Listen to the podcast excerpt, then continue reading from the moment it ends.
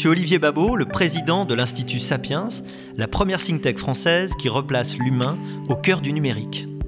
Le Talk Sapiens, c'est une fois par mois une discussion approfondie entre experts pour mieux comprendre les grands enjeux de ce siècle qui commence.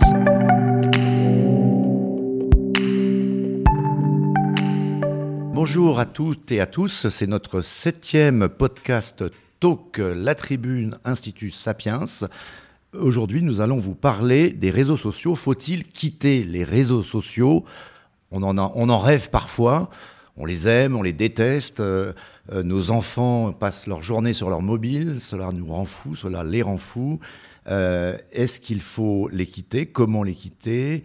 Est-ce que c'est un problème de vie personnelle? Est-ce que c'est un problème aussi de vie en société? On l'a bien vu avec la montée de la crise politique, pendant la crise des Gilets jaunes en particulier. L'usage des réseaux sociaux conduit aujourd'hui à la haine sur Internet, à euh, une forme de violence euh, entre les personnes qui posent euh, de vrais débats. Et pour en parler, nous avons trois experts des réseaux sociaux. Jérôme Colombin, journaliste, chroniqueur à France Info, la chronique Nouveau Monde, et qui est auteur d'un livre qui s'appelle justement Faut-il quitter les réseaux sociaux? Bonjour. Euh, Fabienne Billa, qui est experte en stratégie numérique, qui est membre du conseil d'administration de l'Institut Sapiens et euh, qui, sur Internet et sur le Twitter notamment, s'appelle Fadous, avec pas loin de 40 000 followers, je crois. Une belle communauté. Enfin, Michael Stora, qui est psychologue, qui euh, travaille sur justement cet objet particulier que sont les réseaux sociaux et le numérique comme outil thérapeutique mais aussi, j'imagine, comme instrument d'addiction. On en parlera. Bonjour Michael. Et vous avez écrit plusieurs livres, notamment Et si les écrans nous soignaient Alors, pour commencer, peut-être, je vais proposer à Jérôme Colombin de nous bah, répondre hein, finalement à cette question. Est-ce qu'on peut répondre à cette question? Et est-ce que c'est la bonne question? Faut-il quitter les réseaux sociaux? Je pense que la question euh, est bonne. Moi, j'en ai fait le titre de mon livre, mais euh, il faut se la poser. Euh, pourquoi quitter éventuellement les réseaux sociaux? Ou en tout cas, après, on verra si on peut les quitter. Mais c'est vrai qu'on a l'impression que tout va mal en ce moment. juste pour, revenir à, mon bouquin deux secondes, moi, c'est vrai que ce qui m'a donné envie de, de me pencher là-dessus, c'est tout ce qui va mal aujourd'hui. Donc j'ai listé, j'ai recensé cinq gros problèmes la haine, les déversements de haine, les fake news, donc la désinformation, euh, l'exploitation abusive des données personnelles, côté euh, surveillance, la cybercriminalité, dont on ne parle pas souvent, mais qui est un vrai problème qui touche de près beaucoup de gens, et cinquièmement, l'addiction, dont pourra certainement parler Michael Stora. Donc ça fait quand même beaucoup, mis bout à bout. Et malgré ça, on n'arrive pas à les quitter, et parce que personnellement, je pense qu'ils ont quand même énormément d'atouts. C'est un peu ça le paradoxe. Ils sont utiles, voilà, c'est le paradoxe des réseaux sociaux. Ils ont une utilité. Fabienne Billard, on pourrait parler de cette utilité. Vous êtes, depuis quand êtes-vous sur Twitter notamment et sur les réseaux sociaux? Et, pourquoi vous y êtes? Quelle est la raison qui fait que vous ne pouvez peut-être pas vous en passer? Je ne peux pas m'en passer. Effectivement, mon expérience personnelle euh, me fait expliquer que depuis dix ans où je suis sur Twitter, en fait, euh, ça a recréé mon activité euh, professionnelle, sociale et j'ose dire intellectuelle. Euh, j'habite à Lyon euh, et, c'est vrai que ça m'a refait un, réseau, une communauté qualifiée d'information et c'est comme ça que, ça me rend addict, c'est-à-dire c'est une boucle pour le coup pour moi qui est vertueuse, mais je pense que c'est beaucoup une question d'éducation et euh, Bien sûr, on va en reparler. Ouais, et de qualification. Et aujourd'hui, on est un petit peu dans une dans, dans une mare. Et encore une fois, selon selon les usages qu'on fait, bien évidemment, on peut on peut délimiter une une on peut délimiter euh, une, action, enfin bon, des choses qui soient euh, assez pertinentes ou pas du tout. Michael Stora, peut-être pour euh, prolonger le, premier tour de table, si je puis dire, les réseaux sociaux, c'est très jeune, c'est très récent. En gros, une dizaine, une douzaine, quinzaine d'années pour les plus anciens d'entre eux. Il y en a de plusieurs sortes, de plusieurs natures. Bien sûr, tout le monde connaît Facebook, Twitter, mais plus récemment Instagram, Snapchat. on sait donc que ces réseaux sociaux sont notamment euh, très utilisé par les plus jeunes, hein, pas que les jeunes, mais beaucoup par les jeunes. Et vous, vous êtes euh, donc euh, médecin. Est-ce que les, gens qui ont créé ces réseaux l'ont reconnu? D'ailleurs, certains en ont fait leur repentance en disant on a créé, on a voulu créer un objet d'addiction. Est-ce que c'est ça les réseaux sociaux? Oui, alors, si on, est sérieux, véritablement, il n'y a pas encore de, aussi bien l'Organisation mondiale de la santé que euh, le fameux DSM, vous savez, la grande classification psychiatrique, n'a pas déterminé les réseaux sociaux comme objet d'addiction. la, seule addiction virtuelle, ça a été dernièrement euh, les jeux vidéo en ligne, qui sont en soi des réseaux sociaux comme pourquoi pas des sites de rencontres. Après, ce qui est intéressant, c'est de réfléchir en quoi, à l'intérieur des réseaux sociaux, il y a des éléments addictogènes, c'est-à-dire qui poussent les gens à ne plus pouvoir d'une certaine manière s'en passer. Et là, on rentre dans des considérations très étranges où finalement, on voit bien à quel point, puisqu'on sait que maintenant, un des grands thèmes, c'est l'économie de l'attention, qui est quand même le modèle économique sur lequel euh, reposent beaucoup de réseaux sociaux, qui vont pousser en effet l'être humain à ne plus pouvoir véritablement s'en sortir. Mais si on devait parler d'addiction, c'est compliqué. Alors maintenant, j'aimerais quand même dire une autre chose. Le journal Wired, il y a quelques mois, évoquait que les plus connectés, ce sont les 35-49 ans. À l'inverse de ce que l'on imagine c'est-à-dire éternellement l'adolescent qui en effet, mais lui, toute la journée, il est quand même normalement au collège, au lycée. Donc, nous, ce sont quand même nous, souvent les adultes, qui accusons les adolescents, parfois la main euh, avec le portable à la main, en disant tu es décidément trop connecté. Il y a quelque chose d'injonction paradoxale, mais en effet, et c'est là où ça pourrait être intéressant, de réfléchir en quoi les philosophies véhiculées aussi par les réseaux sociaux sont source d'une certaine manière de mal-être c'est une autre manière d'envisager aussi les réseaux sociaux. Est-ce qu'on peut juste, pour rester sur ces sujets de mmh. santé, et puis on prolongera, il y a tellement de dimensions au sujet et on ne pourra pas tout dire en une heure, mais sur cette dimension santé, est-ce qu'on peut faire un parallèle avec le tabac, c'est-à-dire cette euh, problématique de la récompense dans notre cerveau? Vous êtes euh, dans, ces sujets-là. On parle beaucoup mm, du mm, mm. cerveau aujourd'hui. Est-ce que les réseaux sociaux, comme la cigarette, interagissent avec vraiment notre logique de récompense et euh, a des effets, y compris hormonaux ou, divers, sur euh, Alors, bon, moi, je ne suis pas un neurologue, mais ce qu'on sait tous, c'est qu'il euh, il y a en effet des décharges de dopamine à chaque like que vous avez on le sait. donc, tout en sachant que, en effet, la dopamine est un, est un effet un peu comme un shoot, mais qui dure très peu de temps le like que je donne ou le like que je reçois? Ah, que je reçois. Évidemment, le like que je reçois, et plus j'en ai. Mais vous savez, la dopamine, vous l'avez à peu près aussi lorsque vous mangez un très bon repas. Donc la question de la récompense, elle existe à tous les niveaux du monde et de la vie. Mais il n'y a pas de mal à se faire du bien. Tout à fait. Mais ce qui est quand même très intéressant, c'est que l'ingénieur qui a inventé le like, je ne me souviens plus précisément de son nom, qui est un Indien, je crois, euh, a fait une sorte de coming out en disant qu'il avait inventé un monstre. Je crois qu'en effet, le like a quelque chose d'assez monstrueux. Et c'est très intéressant de voir que sur Instagram, en ce moment, voilà. Alors dans certains pays, on l'a enlevé, mais il y a un effet un peu pervers parce que finalement, on commence à se rendre compte que les gens le but étant qu'on reste le plus longtemps sur les réseaux sociaux. Alors justement, Fabienne. Est-ce que je, absolument, c'est-à-dire qu'effectivement cette dépendance est de toute façon recherchée par, euh, par les, interfaces numériques, elle est même souhaitée parce que c'est ce qui fait leur business, c'est la captation de notre attention. Et vous parliez justement de récompenses aléatoires et c'est très intéressant. Et c'est ce que Bruno Patino explique dans, dans, son bouquin, c'est qu'ils euh, ils ont mis en place des systèmes de récompenses aléatoires qui, qui s'apparentent un petit peu aux machines à sous, aux jeux de machines à sous. Donc c'est addictif de fait, lorsque l'utilisateur euh, se connecte, euh, en fait, le résultat recherché est lié à une part d'incertitude. Donc, quand l'utilisateur se connecte, il peut recevoir une information qui soit déceptive ou qui soit euh, attrayante, intéressante. De fait, ça crée un cercle, et là je vais dire vicieux, euh, parce qu'on peut le définir ainsi, euh, qui crée une addiction, et là c'est diablement euh, addictif. Vous n'êtes pas encore tombé dedans Si, mais j'ai des vagues. Mais vous vous soignez. Oui. Jérôme, sur cet aspect économique, parce que c'est évidemment derrière les réseaux sociaux, il y a des géants, les big tech notamment, Facebook en particulier, et qui est une entreprise, une des entreprises à 1000 milliards de dollars de capitalisation, enfin qu'il a atteint très loin, même s'ils ont subi quelques déboires, notamment l'année dernière. Donc on est face à une économie de l'attention et puis un gigantesque marché publicitaire qui, euh, vous connaissez la fameuse formule, hein, si c'est gratuit, c'est que vous êtes le produit, on nous offre ce service gratuitement, mais derrière, évidemment, oui, euh, et ce qui est intéressant, c'est de voir comment ça évolue et comment ça va évoluer cette histoire-là.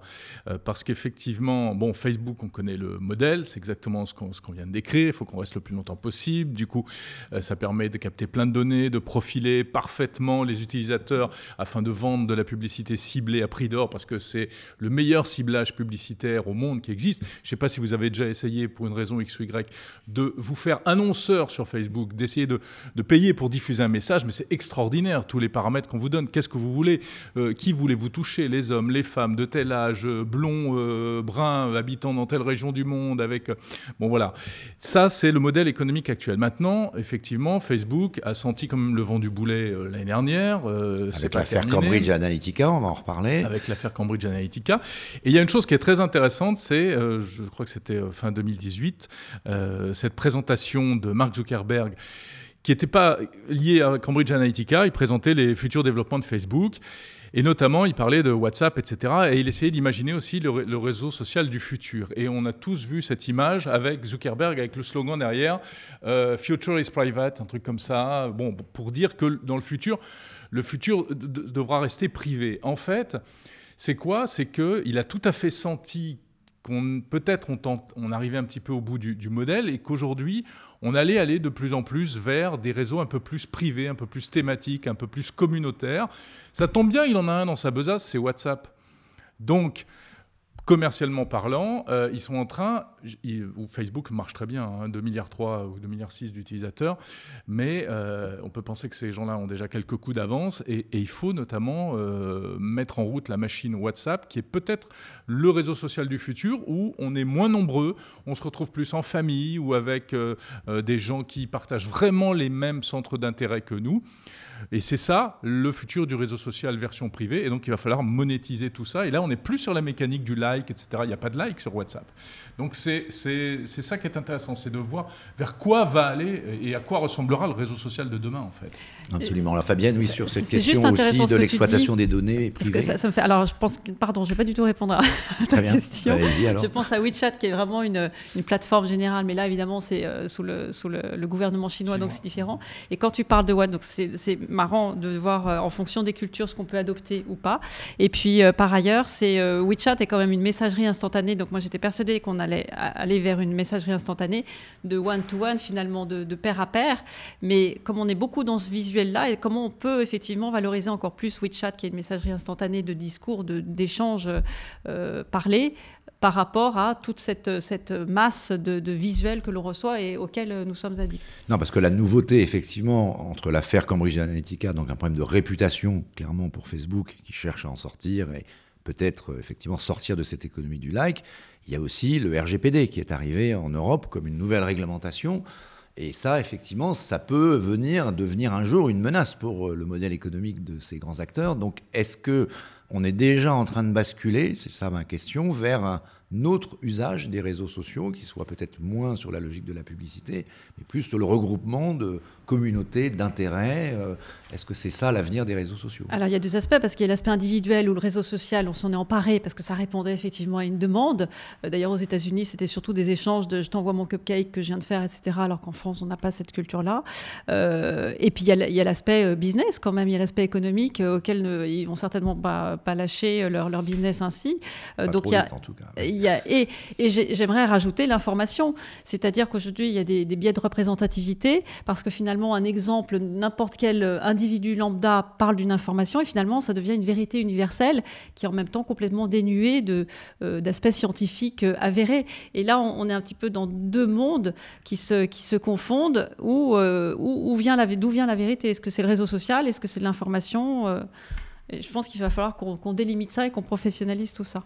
Michael Stora, une réaction euh, là-dessus Je, m'interrogeais sur ce que disait Mark Zuckerberg en parlant le futur est privé. Je ne sais pas quelle est sa définition du monde privé. Euh, pas la même que la nôtre. Non, non, parce qu'au fond, au début, il apprenait la transparence.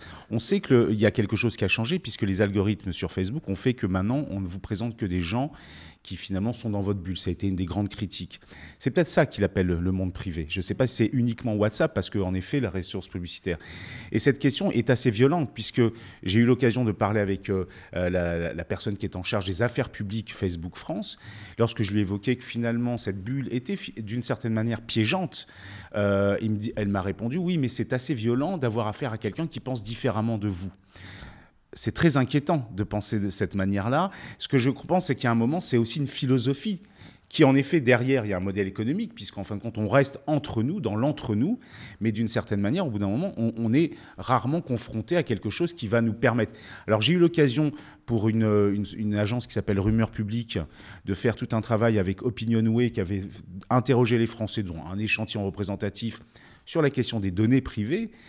Et étrangement, plus de 90% des Français étaient inquiets de, de, ce qui se passait pour euh, leurs données privées, mais 90% ne pouvaient pas s'empêcher de quitter les réseaux sociaux. Donc il y a une sorte de grand paradoxe, et c'est peut-être la raison pour laquelle on a fait appel à un psy, c'est-à-dire qu'est-ce que c'est ce côté euh, paradoxe humain? Alors question, allez-y. bah, disons, je m'étais permis de dire, de manière un peu ironique, Facebook c'est un peu comme votre mère, vous avez envie de la quitter, mais vous n'y arrivez pas. c'est-à-dire qu'il y a un rapport complètement affectif qui fait que les gens que vous allez voir sur Facebook font partie d'une certaine manière d'une famille avec en effet le quand dira-t-on, toutes ces choses-là. Et moi, j'ai pu remarquer dans des gens qui utilisent à certains moments Facebook, c'est un profond sentiment de solitude euh, qui habite la personne. je parle vraiment de Facebook. Hein. et euh, on va dire, cet autre me permet, un familier, de retrouver quelque chose. Et je crois que c'est là où se situe un piège, c'est que l'être humain, il est révélé par Facebook dans son incapacité parfois à être seul mais aussi de se dire qu'on va partager. Donc s'il y a une forme d'addiction, c'est pas tant Facebook, c'est à l'autre, au grand autre. Absolument. Euh, pardon, mais je voudrais prolonger la question parce que voilà, ces réseaux sociaux, je le disais tout à l'heure, sont finalement assez récents dans nos usages. Ils sont arrivés à un moment où la société, on le sent bien, va plus mal qu'autrefois. En tout cas, on est dans un monde occidental notamment où le, les sociétés vont, La mondialisation a créé de la souffrance notamment social, de l'isolement, probablement ce que vous citiez. Et ils, ont, ils ont donc euh, finalement, euh, ils sont venus euh, en, en, choc avec cette situation. Et est-ce que ça, c'est pas tellement le réseau social qui est mauvais en soi, c'est euh, la façon dont on, peut éventuellement l'utiliser dans un moment où les choses, effectivement, tournent mal. Est-ce que c'est pas ça la, question? C'est un peu comme euh, euh, une arme. une arme n'est pas mauvaise en soi, mais si on l'utilise effectivement contre les autres, et, on voit bien quand même que les réseaux sociaux sont aujourd'hui utilisés à dessein, y compris par un certain nombre de groupes qui ont des intérêts politiques, comme un instrument de violence de haine et euh, on, en est aujourd'hui à se poser la question de la régulation donc de, ces, euh, de cette arme euh, finalement de destruction massive qu'ils peuvent devenir en termes psychologiques pour une population. Ouais, je ne sais pas si les réseaux sociaux encouragent, favorisent et contribuent à développer ce malaise, etc. Ou est-ce que c'est pas aussi un élément régulateur? Après, la, question de, des influences diverses et variées. Euh, c'est vrai. Mais je pense qu'il faut quand même relativiser. Euh, c'est qu'une petite partie de, des choses, ça. Euh, c'est que c'est quand même assez minoritaire. C'est vrai qu'on est, confronté à des points de vue adverses, c'est difficile. Mais si vous regardez globalement, les choses se passent à peu près bien. Il y a quelques trolls, il y a toujours un peu de, comment dire, de, euh, voilà, de subversion hein, qui arrive à entrer. Euh, mais grosso modo, je suis sûr qu'au niveau un peu macro, tout cela arrive à, peu près à, se réguler. Et effectivement, c'est pas la, la question, c'est pas de savoir si l'outil est bien ou s'il est mal, c'est l'utilisation qui en est faite. Et cette utilisation, elle change en permanence. C'est un truc qui va à toute vitesse. Et tous les, quasiment, je veux dire, tous les six mois, euh, les réseaux sociaux, on les perçoit plus pareil, on les utilise plus de la même manière, il n'y a plus les mêmes gens, euh, ça n'a plus les mêmes choses. Typiquement sur l'influence, la bulle de filtre, etc. C'est ce qui s'est passé avec les Gilets jaunes. On s'est rendu compte qu'ils se sont vraiment retrouvés entre eux, à en plus euh, échanger beaucoup de fake news, donc à se monter le bourrichon finalement. Et ça, c'était la conséquence notamment du fait que Facebook avait changé son algorithme de recommandation pour éviter, éviter la manipulation venant d'officines russes, ou même américaines, hein, des petits rigolos qui fabriquaient des fake news juste parce que ça, rapporte du clic et ça rapporte de l'argent, et qui contribuaient un peu à laver le cerveau. Donc euh, ils se sont dit, euh, Facebook a dit on va arrêter tout ça, on va resserrer les gens sur leur sphère, on va vous remettre en contact avec vos amis. Sauf que manque de bol, c'est les amis qui propagent les pires saloperies. et on, y fait on leur fait encore plus confiance. Donc c'est complètement paradoxal. Fabienne, vous qui êtes très active sur les réseaux sociaux, euh, cette question effectivement de la vraie, enfin, de la, des fake news et de la vérité, vous en parlez un peu tout à l'heure. Euh, comment est-ce qu'on peut, euh, vous qui êtes dans ce monde de la communication, euh, résoudre le problème? C'est un problème d'éducation C'est un problème de.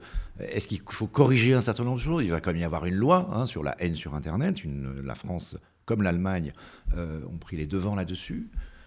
Je crois que c'est vraiment une, histoire d'éducation déjà à la base et puis même personnelle. C'est-à-dire qu'effectivement, moi-même, je me prends parfois des scuds et des choses qui sont assez éhontées, assez agressives, alors que je reste quand même assez soft sur les réseaux. Et, euh, et, on voit des dérives parce que des gens ont des carences, des difficultés, des agressivités, et ça ressort effectivement sur les réseaux. Mais c'est un problème de savoir vivre et de savoir être. C'est pour ça que j'aime mieux plutôt que de tacler euh, ces causes et de euh, arrêter les réseaux sociaux, je préfère l'idée de comprendre pourquoi on y est. Et je, je, pense à cette phrase, à cette citation de Kamel Daoud, qui est un petit peu violente, mais qui finalement me fait sens en tout cas, c'est euh, il n'y a pas de dictature sans consentement. Ça fait mal, quand on pense aux, vraies dictatures qui sont, violentes. Mais je crois qu'on peut réfléchir à ça, c'est-à-dire s'il n'y a pas un terreau euh, qui permet une germination d'agressivité, de fake news, etc. Moi, aujourd'hui, ma communauté est relativement, et vous en faites partie, relativement qualifiée, euh, je peux le dire, et du coup, c'est assez agréable d'avoir effectivement des, informations qui soient fraîches et de moins en moins d'agressivité. Ça existe toujours, ça fait partie de, l'humain. Je pense également à, j'ai vu un petit, un, petit truc un matin, un petit échange avec... Euh, avec euh, Mounir Majoubi qui indiquait sur une interview on va euh, créer une loi pour les personnes addictes aux réseaux sociaux. J'ai bondi, je me sens addict aux réseaux sociaux et pas malade, pas pathologique pour autant, mais euh, je trouvais que c'était un, petit peu, un, petit peu excessif comme position. Sur ce rapport à la vérité, qu'est-ce que dit le... Oui, mais c'est intéressant parce que la question de, l'histoire des réseaux sociaux, depuis le moment où ils sont nés en France, hein, je parle, très intéressant. Au début, Facebook avait des promesses, très, euh, je veux dire, la France, pays quand même euh, plutôt voyeuse quelque part, euh, le camp dira-t-on, vivons bien, vivons cachés, c'était tout d'un coup très intéressant de voir que les gens enfin pouvaient s'exprimer. Il, y avait, une sorte d'espoir démocratique. Et étrangement, dans tout Internet. Hein, ça, dans tout Internet. C'est l'histoire la mythologie d'Internet. Et, et, comment, étrangement, euh, euh, Facebook, puis Instagram, puisqu'on parle de fake news, mais c'est presque du self-fake. C'est-à-dire que les gens, maintenant, se mettent en scène. C'est-à-dire que cette sorte de désir de mise en scène est devenu complètement délirant. Instagram en est une caricature et c'est très inquiétant. Moi, on parlait de mal On met en scène sa vie rêvée oui, et on regarde la vie des autres. Oui, on est dans une sorte de guerre des clones. J'ai l'impression qu'on a déjà. Guerre des clones, et c'est bon, ça fait On est déjà passé à l'étape suivante euh, ah par rapport à ça. Peut-être avec les nouvelles générations, je ne sais pas, parce que moi qui observe beaucoup Instagram chez les jeunes, entre autres, euh, on observe quand même que cette forme de philosophie du so amazing, du waouh, qui est très américaine, qui est en, qui est en télescopage avec une société de la performance, de la réussite à tout prix est assez tyrannique. Moi qui, suis plus spécialisé dans les adolescents et qui à une époque était directeur de la cellule psychologique de skyrock.com, ça date, hein, le blog, dans son, ergonomie, dans sa construction, avait un espace d'expression de, beaucoup plus créatif, beaucoup plus intéressant que ce qu'on est en train de découvrir, qui, qui existe de plus. Je crois profondément que la créativité est une manière, et c'est vrai qu'on parlait de trolls, je trouve que parfois je rencontre des trolls qui ont une subversion, un message subversif très intéressant. À l'inverse des haters. Les, si je devais différencier. Le troll le est troll, c'est l'intello, c'est ça? Oui, parfois. je repère des trolls qui ont un rapport beaucoup plus intéressant. parce qu'ils, c'est quoi? Parce qu'ils sont représentants d'une idéologie Ils veulent remettre en question une forme d'idéologie qui est véhiculée quand même par les réseaux sociaux. Et là, je peux, je peux vous dire qu'il y a eu des études, entre autres américaines, qui ont montré que certaines personnes, à force de fréquenter certains réseaux sociaux, vont, pas, vont de moins en moins bien.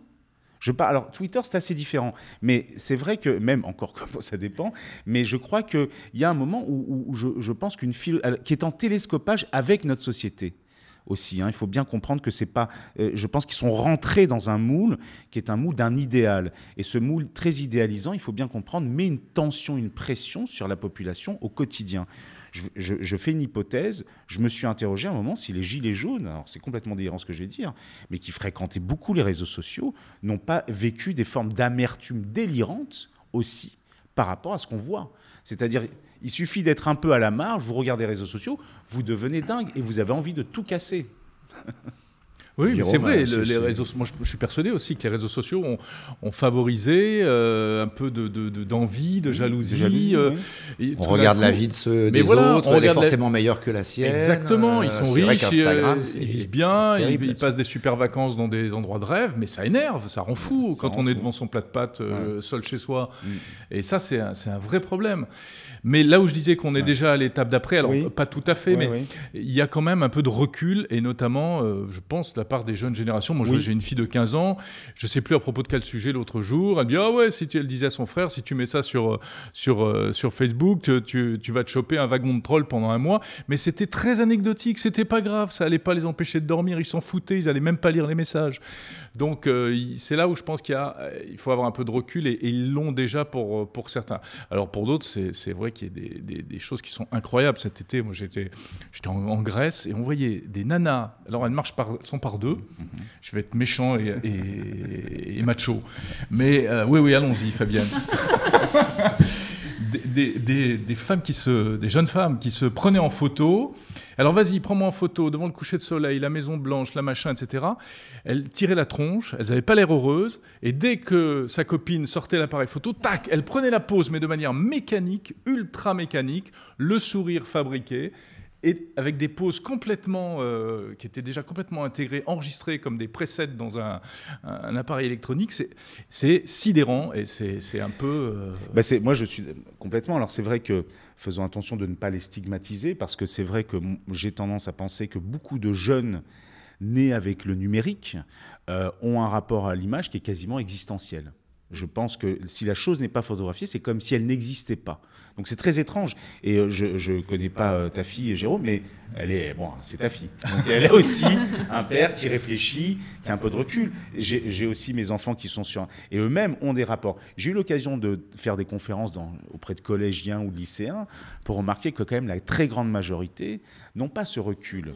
Et c'est vrai que c'est dommage que dans les cours de CM, euh, il n'y ait pas de, de Alors vraie justement, réflexion. l'éducation, là peut-être Fabienne en a un C'est- peu c'est une parlé. excellente idée, Qu'est-ce oui. que- c'est, je pense que c'est la vraie transition. On voit que les grands acteurs des réseaux sociaux essayent d'agir. hein. ils mettent en place des moyens pour corriger, pour supprimer les contenus qui sont de leur point de vue illicites. Mais le vrai sujet, c'est quand même l'éducation à l'usage du consommateur et de celui qui l'utilise. Comment on peut faire Qu'est-ce qui est déjà euh, sur la table? Est-ce que vous avez des recommandations? Déjà, à mon sens, c'est c'est empirique. C'est-à-dire que je me rappelle, il y a, il y a une dizaine d'années sur Facebook, j'avais les, les copains de mon fils qui se mettaient, qui mettaient des, des insanités abominables. Et je disais, attention, je suis connecté, ta mère n'est pas connectée, mais si tu continues, je vais le dire à ta mère. Donc, euh, je vais te dénoncer. Donc, c'est de l'éducation, effectivement, de l'apprentissage. Donc il faudrait ça. que les parents déjà soient connectés Bah, avec déjà, leurs bien sûr, pour, savoir ce qui existe. Non, mais je suis désolée, c'est terrible. sûr, mais effectivement, c'est une recette, les, euh, les réseaux sociaux, en tout cas, c'est pas dans des bouquins ou pour- pourquoi pas si dans, dans- dans celui de, de Jérôme. Mais Donc il faut Euh, conseiller aux mères ou aux pères aux parents, d'être effectivement, d'être déjà connectés avec leurs enfants sur leurs réseaux sociaux. est-ce que les enfants vont être d'accord? Moi, je suis pas tout à fait d'accord. Il y a des enfants, il y a des enfants qui euh, veulent pas être Non, parce connectés. que nos univers se être dans leur bulle à croisent. oui, ça oui, non, mais, pas forcément sur les mêmes. Pas forcément sur les mêmes. Je, pense à la, à la planète Internet, au web en Ça, général. connaître la mécanique exactement. globale. Une mécanique ouais. globale, tout à fait. Pas forcément Snapchat. Moi, j'y arrive pas, de toute façon. enfin, bref. Mais en tout cas, connaître pour pouvoir euh, réglementer. Mais encore une fois, il y a des strates dans la société. Il y a différentes sociétés, différentes communautés.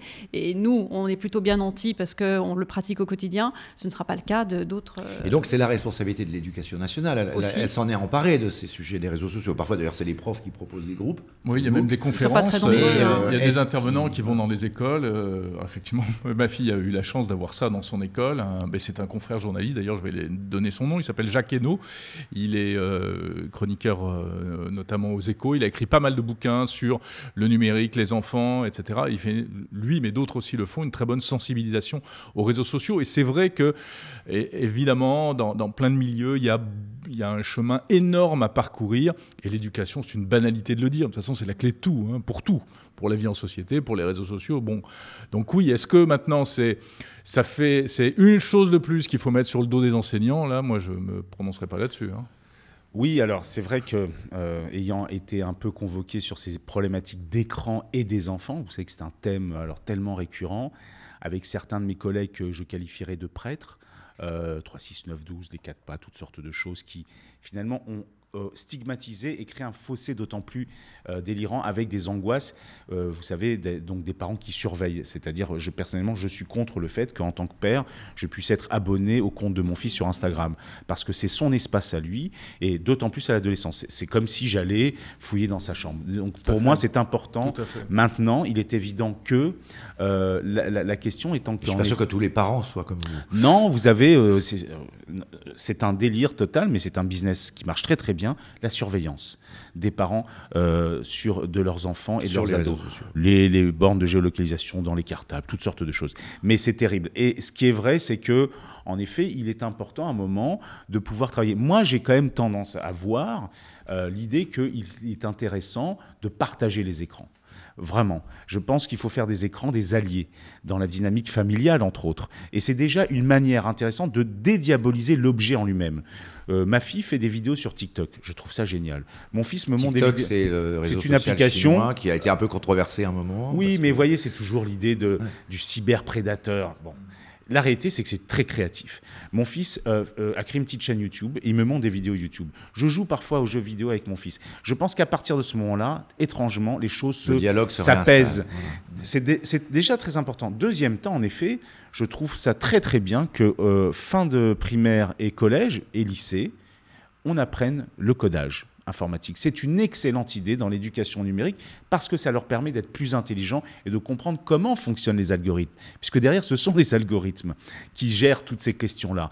Et d'avoir cette forme d'intelligence. Évidemment, après, j'ai tendance à penser que, alors c'est peut-être plus ce que j'imagine, c'est-à-dire réfléchir ensemble à la philosophie que nous propose euh, c'est euh, Instagram, etc. Voyez, je crois qu'il a un moment, c'est important que, parce que les adolescents ont besoin d'espace où ils peuvent exprimer aussi, pas que des choses hyper positives. Et ça, je peux vous dire que ça, crée une forme de violence envers les adolescents. Mais c'est vrai que l'éducation numérique, idéalement, elle est déjà en cours, je trouve, lorsque un, un lycéen de seconde apprend le langage Python.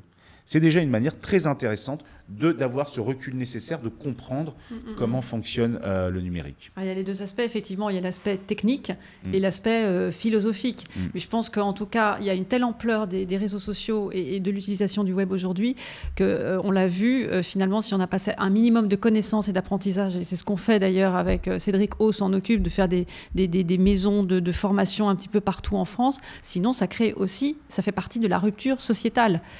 Donc ça va bien plus loin que, le phénomène réseaux sociaux. Quoi. À mon sens, c'est vraiment euh, politique. Mais c'est sûr que les réseaux sociaux, quand on y réfléchit, c'est pas du tout un jeu d'enfant. Les enfants euh, sont parachutés là-dedans, ou ils s'y jettent à corps perdu euh, de plus en plus jeunes. Il y a un âge minimum d'ailleurs pour En pouvoir théorie, oui, En théorie. c'est 15 Théorie. ans, euh, 13 ans sur Facebook. euh, en France, maintenant, c'est 15 ans. Mais on sait très bien qu'il y a des enfants qui y sont euh, à partir de, de l'âge de 11 ans. Euh, pas forcément d'ailleurs pour des mauvaises raisons. Parfois, c'est pour pouvoir retrouver les copains, pour pouvoir travailler avec eux, etc. etc.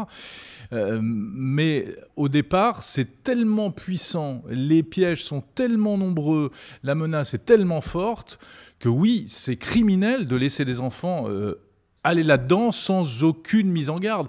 Alors je sais, bah, c'est super de, de partager, etc. Mais je pense qu'il y a des choses euh, effectivement toutes bêtes, de mise en garde, d'expliquer, ben voilà, tu donnes pas tes informations personnelles, tu dis pas où t'habites, euh, tu te Tu déshabilles euh, tu pas jamais, même si on te le demande devant ta caméra, etc., etc. C'est des petits conseils qu'il faut que qui, qui reviennent aux oreilles des enfants, alors soit par les parents, soit par l'école, soit par euh, d'autres biais, j'en sais rien. Euh, ça, c'est c'est évident. Il faut, donner des armes aux, gamins pour aborder ces outils-là, utiliser ces Je outils. dis, C'est c'est assez compliqué quand on regarde, alors même si ça a été simplifié par les uns et les autres, euh, la question du degré d'ouverture, par exemple, des réseaux sociaux et de ce qu'on vient de dire, c'est-à-dire euh, quel, quel, type d'interaction je vais avoir avec mes amis, les amis de mes amis, etc. Enfin, il faut quand même être assez déjà mature pour comprendre les conséquences et les enjeux de ces choix. Euh, Fabienne, est-ce que... Oui, j'en reviens, je suis désolée encore à l'éducation, mais c'est une question familiale et de culture. On est tous différents. Moi, je suis sûre que mon utilisation. Donc il faut euh, pouvoir en parler dans le cercle familial. Oui, en fait. Euh, effectivement, c'est plus facile en étant dessus de se dire tiens, t'as vu la position. Enfin, moi, c'est sans arrêt des échanges avec mes, mes gosses. Regarde ce truc, c'est rigolo. Et évidemment, ils connaissent pas mon intimité sur les réseaux sociaux non plus, comme je ne connais pas la leur aussi. Enfin, il y a diffé- encore différentes bulles qui se créent finalement. Mais en tout cas, c'est dans le partage et la connaissance. Et si l'éducation nationale peut, peut faire un apport, je pense que ce serait primordial. Oui, alors c'est vrai que euh, je- à une époque, on avait créé ce concept de net étiquette, euh, donc qui date un petit peu. C'était intéressant, c'est-à-dire, euh, voilà, au fond, c'est pas parce que l'autre, je ne le vois pas. hein. C'était pas mal. Non, mais c'était c'est quoi, intéressant. c'est quoi Ah, ça- ce concept. C'est le fait, bah, au fond, d'avoir cette sorte de d'hypocrisie sociale nécessaire qui nous permet euh, de communiquer ensemble et de, de- de ne pas insulter l'autre, même si je le vois pas. Et c'est là où on s'est rendu compte d'une chose, c'est qu'il y a une sorte de désinhibition. Quand on est à l'abri du regard de l'autre, Euh, c'est comme si, d'une certaine manière, alors là je vais être un peu psychanalyste, le, fameux surmoi implosait. Donc d'où le fait que je me libère et j'ose dire des choses que je n'ai jamais osé dire. Et c'est très intéressant. Moi, j'ai pu y voir des, effets positifs.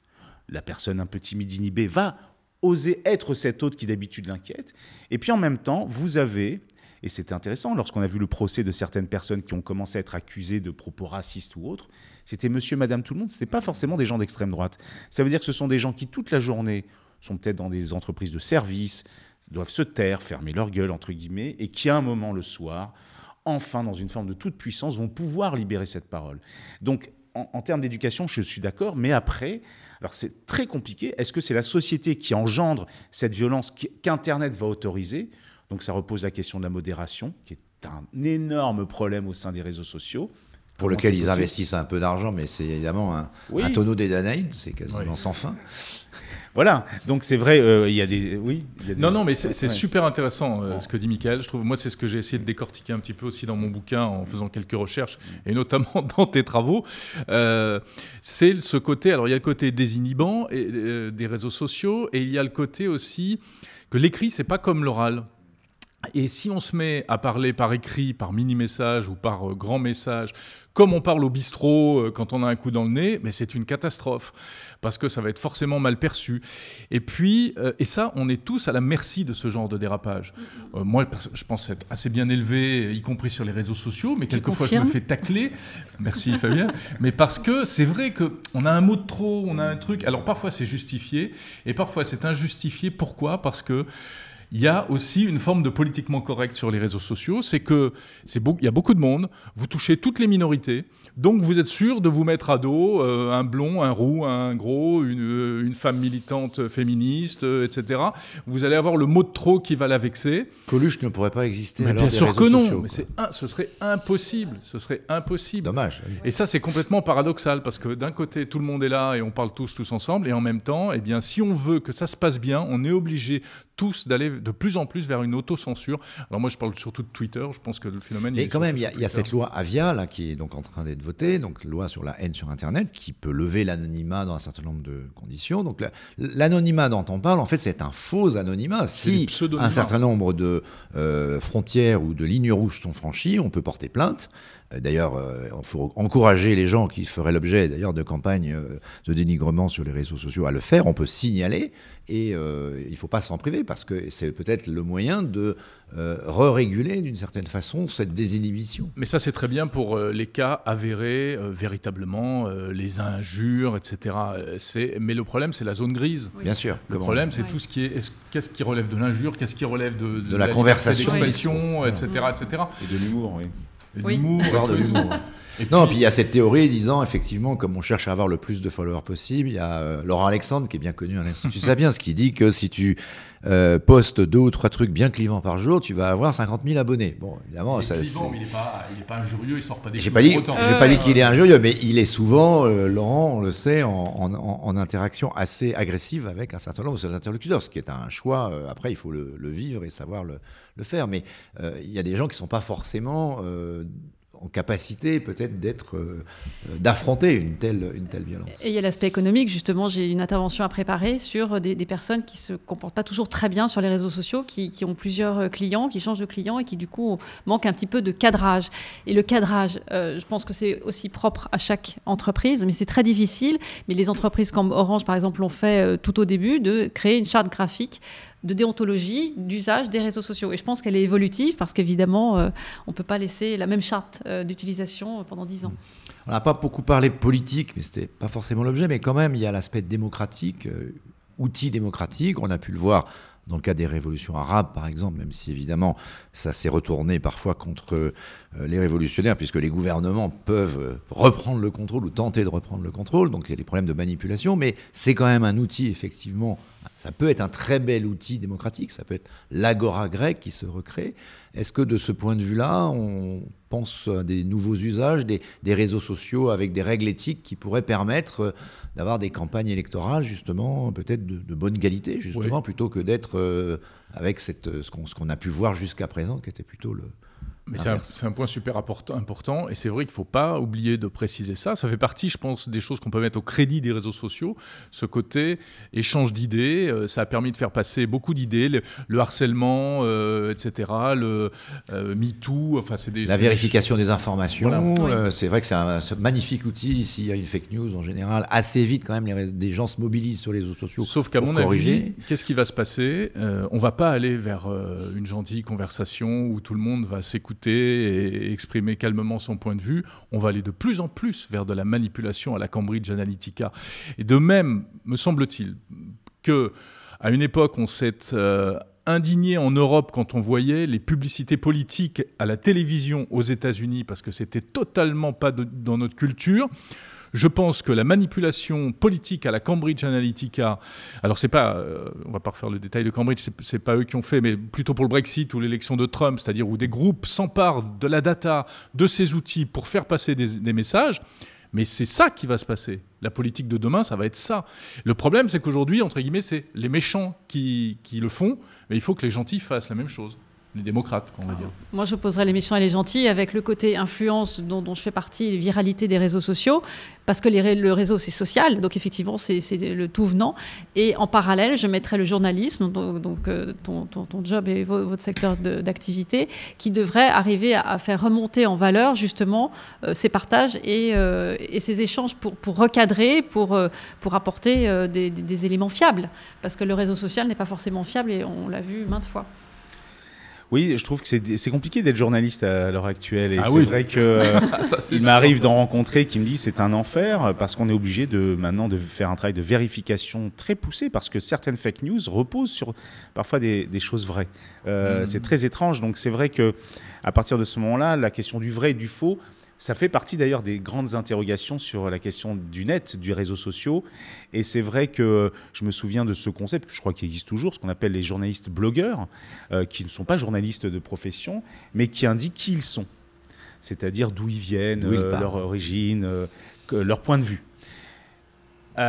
On reposait la question de l'objectivité et de la subjectivité, d'une manière globale des journalistes, et de savoir qui, qu'est-ce que qu'est-ce qui est vrai, qu'est-ce qui est faux. Je pense que sur les réseaux sociaux, il faut distinguer les éditorialistes, effectivement, ceux qui, après tout, peuvent euh, faire profession de donner des opinions, mais qui doivent, je suis assez d'accord avec vous, doivent dire d'où ils parlent et euh, quelle est finalement la, l'origine de leur message, du journalisme, je dirais, au, sens où on l'entend peut-être de façon plus classique et on l'enseigne dans les écoles journalistes, c'est-à-dire simplement essayer d'aller vérifier les informations et les apporter au public. Et c'est vrai que là, les réseaux sociaux, comme on est sous une surveillance permanente par les lecteurs, je dirais de façon très transparente et très immédiate, ça a mis une pression sur les journalistes euh, hors éditorialistes, j'entends les gens qui vont chercher pour s'assurer que tous les points de vue, effectivement, vont être euh, écoutés, qu'on va avoir une sorte de, euh, comme un procès contradictoire, il va falloir que chaque fois que vous faites un article, ce soit l'article avec un grand L, avec un grand A, parfait, qui répond à toutes les éventuels reproches qui pourraient lui être faits. C'est vrai que c'est dans un monde de l'immédiateté, c'est compliqué pour un journaliste de faire son travail dans ces conditions. C'est très compliqué parce qu'on est entre le marteau et l'enclume. Le marteau, ou plutôt l'enclume, c'est les fake news, et le marteau, c'est la défiance qu'il y a aujourd'hui à l'égard des journalistes. Hein. On nous appelle les journalistes mainstream, mmh. parce que... Et pas qu'à l'égard des journalistes, d'ailleurs, à l'égard de tout le monde. On l'a vu avec euh, l'affaire de Rouen, la défiance, elle est généralisée pour tous les pouvoirs. Oui, exactement, bien sûr. C'est vrai qu'il y a eu plein d'erreurs dans la presse, mais il y a aussi euh, énormément de choses qui sont faites. À France Info, on a créé euh, depuis plusieurs années une instance interne qui s'appelle l'agence, dont le travail est de vérifier, valider, euh, certifier les informations pour euh, tous les médias du groupe France Info, c'est-à-dire la radio, la télé et le web. C'est une façon de faire. Je pense qu'elle ne nous empêche pas de faire parfois des bêtises. On l'a fait, on l'a vu avec euh, l'affaire du pont de Ligonnès. Bien, on pourra en débattre parce qu'à mon avis, la bêtise est plutôt du côté de la police que du côté des journalistes. Mais bref. Mais cela dit, c'est là où on revient sur la question de l'éducation à Radio France, il y, avait, il y a quelques jours, il y avait un événement qui était organisé qui s'appelle Média en scène, qu'on fait depuis deux ans, pour essayer justement de mettre en contact euh, les professionnels de l'information, mais des médias en général, et puis le public, essayer de voir euh, ce qui va pas, ce qui va, euh, comment on peut aller mieux, etc. Et on fait quand même le constat souvent d'un déficit d'information et de formation au métier de journaliste. Les gens ne savent pas ce que c'est que journaliste. Et donc ils ne comprennent pas toujours ce qu'ils entendent. Quand vous entendez à la radio un homme politique interviewé par un journaliste et que le journaliste pose des questions embêtantes, il y, a, il y a encore des gens qui se disent Oh là là, regarde ce qu'il pense ce journaliste. Ah, voilà donc son point de vue. Mais non, il fait son taf de journaliste. C'est-à-dire qu'il va chercher la petite bête pour qu'il y ait de la contradiction, pour qu'il y ait du débat, pour qu'il y ait de la pluralité de points de vue. Et ça, c'est une, une incompréhension de la part de la personne qui reçoit le message. Mais il n'y a pas 36 manières euh, de, pallier ça, c'est de, la de la formation et de l'éducation aux médias. Oui, tu mets ça sur les réseaux sociaux, effectivement, il y a une viralité euh, euh, qui, qui, qui, qui qui abîme tout, quoi. Enfin, je veux dire, qui, qui ouais, qui, ah oui, parfois on bascule dans, dans, dans l'irrationnel. Oui, tout à fait. C'est dommage. C'est vrai qu'il y, y, a un effet très intéressant qu'Internet a amené quand on parlait de démocratisation. C'est un peu ce rapport vertical qui s'est un peu effondré sur beaucoup de, de pouvoirs en place, euh, pas que les médias. Et cette question d'horizontalité qui est propre à une génération qui, euh, alors parfois peut passer par de la méfiance, mais se dire, bon voilà, on, est, on peut tous être journaliste, on peut tous être euh, médecin, on peut tous être euh, sachant. C'est un grand risque. En même temps, ça amène une nouvelle manière d'envisager le monde, avec des espoirs tout à fait intéressants, où les gens sont plus exigeants à donner du sens à ce qu'ils font, à ce qu'ils mangent, à beaucoup de choses. Et c'est vrai que c'est quand même très intrigant de voir un journaliste du monde, alors je dis le monde, mais bon, peu importe, qui est critiqué en commentaire. Et ça, je trouve que c'était un exercice qui pouvait mettre à mal un certain pouvoir, mais la culture du commentaire, alors parfois ça, dérive un peu, est une culture très intéressante où finalement là se situait peut-être à ce moment-là l'intérêt de se dire qu'on est qu'on fait partie aussi euh, de ce monde qui d'habitude était un petit peu au-dessus et parfois inaccessible. Et dans, des usages utiles, bienfaisants des réseaux sociaux, on pouvait aussi penser à ce qui s'est passé pendant les attentats aussi, avec des, euh, un usage de solidarité. Euh, mhm. euh, je pense aux mouvements comme j'ouvre ma porte à quelqu'un qui est mhm. en galère. Il y a des, par exemple, beaucoup de solidarité en matière d'aide aux réfugiés sur les réseaux sociaux. Il y a même des réseaux sociaux spécifiques qui se créent là-dessus. On parle beaucoup de réseaux sociaux éthiques aujourd'hui qui se, pourraient se créer en parallèle ou en complément des grands réseaux sociaux qui vont évidemment pas disparaître. Je pense que les réseaux sociaux qui se disent éthiques, ils se positionnent notamment sur euh, la question de l'exploitation, ou de la, plutôt de la non-exploitation des données personnelles. En France, il y en a un notamment qui s'appelle Waller, qui n'est pas du tout connu parce que parce qu'effectivement, ce sont encore de tout petits bébés, ces, ces choses-là. Et je ne suis pas persuadé, malgré tout, qu'ils soient voués à un, avenir très florissant. En revanche, faire une utilisation éthique des réseaux sociaux L'éthique n'a pas un avenir très florissant. Si, mais bien sûr que si. Il faut l'espérer. il faut l'espérer.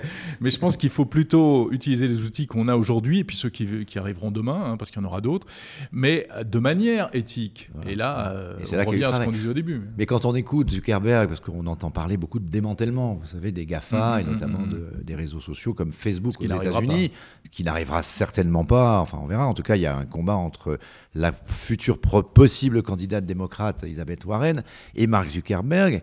Et quand on écoute les arguments de Mark Zuckerberg, c'est assez intéressant. Donc c'est évidemment, euh, il a brandi euh, euh, le, combat, il a, parlé à ses salariés en disant je vais tout faire pour m'y opposer, mais avec un argument intéressant qui est de dire si on laisse démanteler Facebook, bien sûr, il faut améliorer Facebook, dit-il, mais si on laisse démanteler Facebook, on va avoir une fragmentation des réseaux sociaux. Et ça sera pire encore qu'aujourd'hui, c'est-à-dire qu'on aura plus. Il y a finalement un gain face à un objet qui peut devenir un monstre social et sociétal à avoir une forme de centralisation, parce qu'au moins on peut agir quelque part. Zuckerberg disait le risque, si vous nous démantelez, alors évidemment il prêche pour sa paroisse, euh, vous allez avoir euh, l'usage demeurera, mais vous ne pourrez plus rien surveiller. Qu'est-ce que vous en pensez? C'est un argument valable? Euh, C'est pas idiot comme argument. Hein. Ils savent se défendre. Hein. Oui, oui, non, mais c'est vrai. Euh, une dictature, c'est plus facile de, la, euh, de, la faire fonctionner proprement. On voit ce qui se passe en Chine. Hein.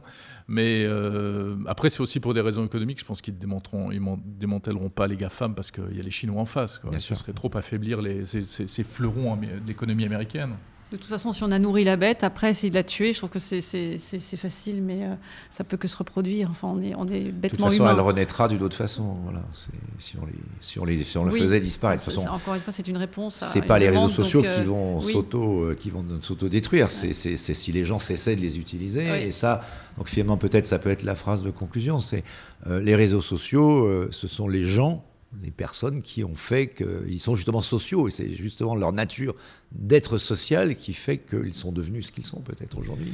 Oui, je sais pas. Moi, j'avoue que je suis, euh, suis pas un grand fan des réseaux sociaux. Donc, moi, j'ai plutôt envie de dire, les réseaux sociaux sont-ils vraiment sociaux? Sont-ils asociaux Ou sont-ils asociaux je ne, crois, je ne crois pas franchement qu'ils vont, ils permettent d'une certaine manière de réguler la société. Je crois tout de même qu'ils ont tendance parfois même à engendrer euh, d'une certaine manière de l'antisocial, c'est ce qu'on est en train de voir. Et c'est vrai que l'idée de se dire que finalement, euh, ce que vient de dire Mark Zuckerberg que vous avez cité, moi, me fait plutôt froid dans le dos. C'est-à-dire finalement, et je trouve que aller voir la série Black Mirror, qui nous montre bien comment certains entre guillemets. Et d'ailleurs, on le voit en Chine, que même si c'est un gouvernement, derrière, il y a quand même cette question. La question du euh, contrôle social, par exemple. Contrôle social, de beaucoup de choses. Le scoring. Euh, bien sûr, même si c'est pour des raisons économiques et non pas politiques, il y a quand même derrière quelque chose qui est en train d'aboutir à, je trouve, à, finalement une surveillance où chacun se surveille les uns les autres. Personnellement, je, ou alors se s'affrontent. Mais en tout cas, bon, comme je le disais de manière un peu ironique, euh, euh, la, Facebook est devenue une sorte de matrice euh, et le rapport à la matrice est souvent un rapport compliqué. Magnifique. Je sais pas si on peut faire une autre conclusion. Bah non, non, non, il faut rester là-dessus. On va rester là-dessus. Alors, merci beaucoup de nous avoir écoutés pour ce podcast et puis à la prochaine fois. Merci, à tous les trois. merci beaucoup.